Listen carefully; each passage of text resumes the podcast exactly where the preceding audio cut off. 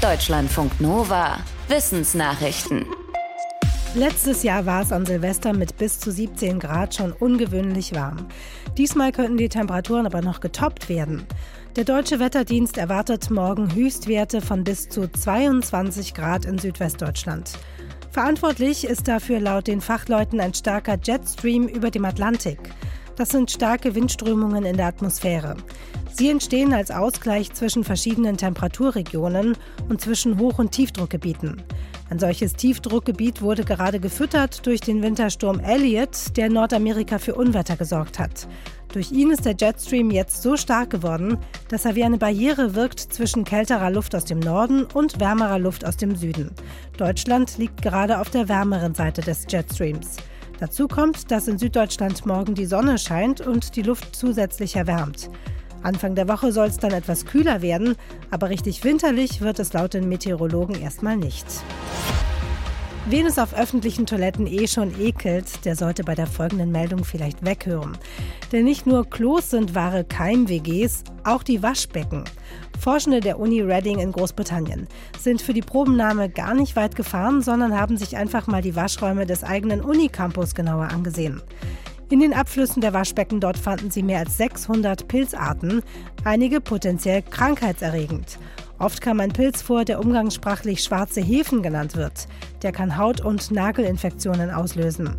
Einen Anteil von 5% hatte eine Bodenpilzgattung, die bei Menschen Nasennebenhöhlenentzündung verursachen kann. Das Forschungsteam sagt, an Orten, wo viele immungeschwächte Menschen die Toilette nutzen, könnte das ein Risiko sein. Sie empfehlen Krankenhäusern deshalb stärker auf die Reinigung von Waschbecken zu achten. Zwischen Männer- und Frauentoiletten gab es übrigens keinen messbaren Unterschied. Mundgeruch ist unangenehm für die, die es riechen und auch für die Betroffenen selbst. Denn der Mundgeruch kann auch negative Auswirkungen auf das Sozialleben haben. Forschende der Uni von Chengdu in China berichten, dass man ihn durch Probiotika mildern kann. Das sind zum Beispiel bestimmte Milchsäurebakterien. Die Forschenden haben mehrere Studien dazu ausgewertet mit insgesamt rund 300 Teilnehmenden. Es zeigte sich, dass Probiotika als Lutschtablette oder Kaugummi den Mundgeruch zumindest vorübergehend reduzierten. Der Geruch entsteht hauptsächlich durch bestimmte Mikroorganismen in der Mundhöhle. Die zersetzten Nahrung zu Schwefelverbindungen und die müffeln dann. Die Probiotika hemmen offenbar das Wachstum der Mikroorganismen und reduzieren damit den Mundgeruch. Eine Triggerwarnung. In der nächsten Meldung geht es um Abtreibungen und um Suizidgefahr.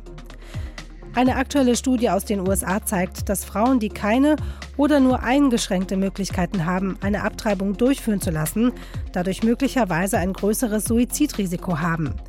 In den US-Bundesstaaten, die Schwangerschaftsabbrüche erschwert haben, stieg die Suizidrate nämlich um knapp 6 Prozent an, und zwar nur unter Frauen im gebärfähigen Alter. Untersucht wurden Daten der Jahre 1974 bis 2016. In dieser Zeit erließen 21 der 50 US-Bundesstaaten mindestens eine Regulierung von Abtreibungskliniken. Dabei ging es nicht nur um das direkte Verbot von Abtreibungen, etwa ab einer bestimmten Schwangerschaftswoche, sondern auch um Gesetze, die den Kliniken besondere technische oder bauliche Auflagen machten.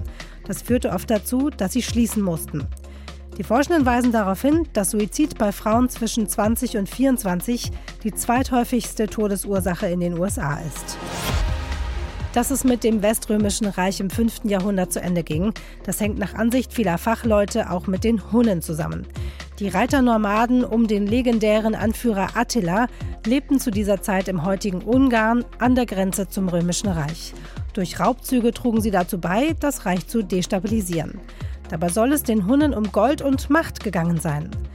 Ein Forschungsteam der Uni Cambridge sagt dagegen, die Hunnen hatten wohl eher Hunger. Das Team hat Holzbohrkerne von damals analysiert.